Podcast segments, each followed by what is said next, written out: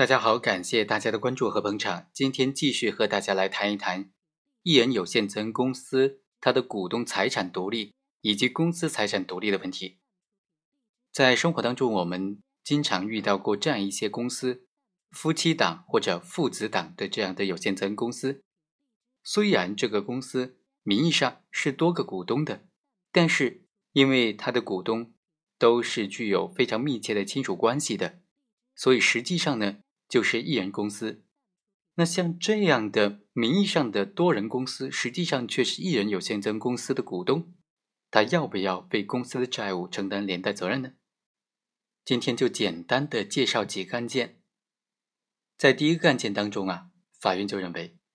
根据公司登记管理若干问题的规定，家庭成员共同出资设立有限责任公司，必须以各自的财产作为注册资本，并且。各自承担相应的责任。登记的时候需要提交财产分割的书面证明或者协议。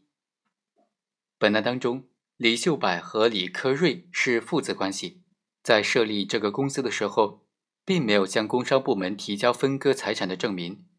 这个公司出资人的财产是家庭成员的共同财产，他的出资主体是单一的，所以实际上是一人有限公司。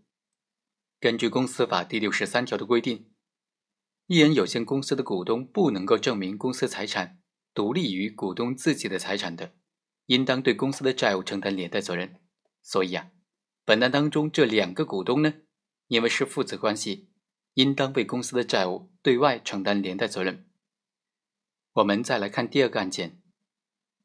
这个案件呢，法院就认为，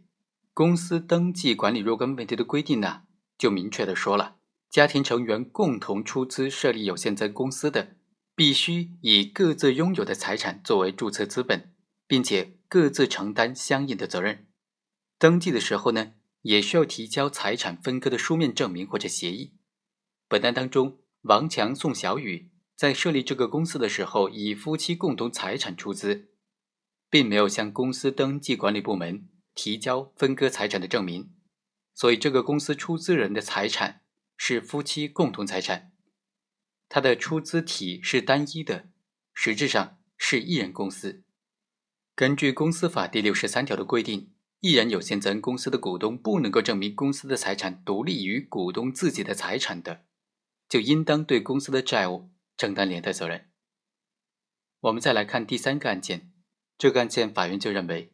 虽然大龙公司登记股东是肖明国和肖永发两个人。但是在庭审当中，肖明国他承认肖永发是他的侄子。肖永发他既没有投资，也没有参与经营管理，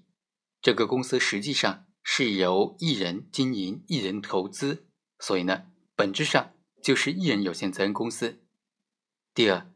从涉案的这个承揽合同履行过程当中可以发现，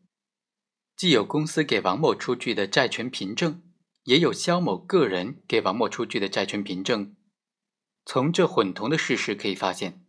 这个公司和肖某个人在履行合同过程当中完全是相互混同的，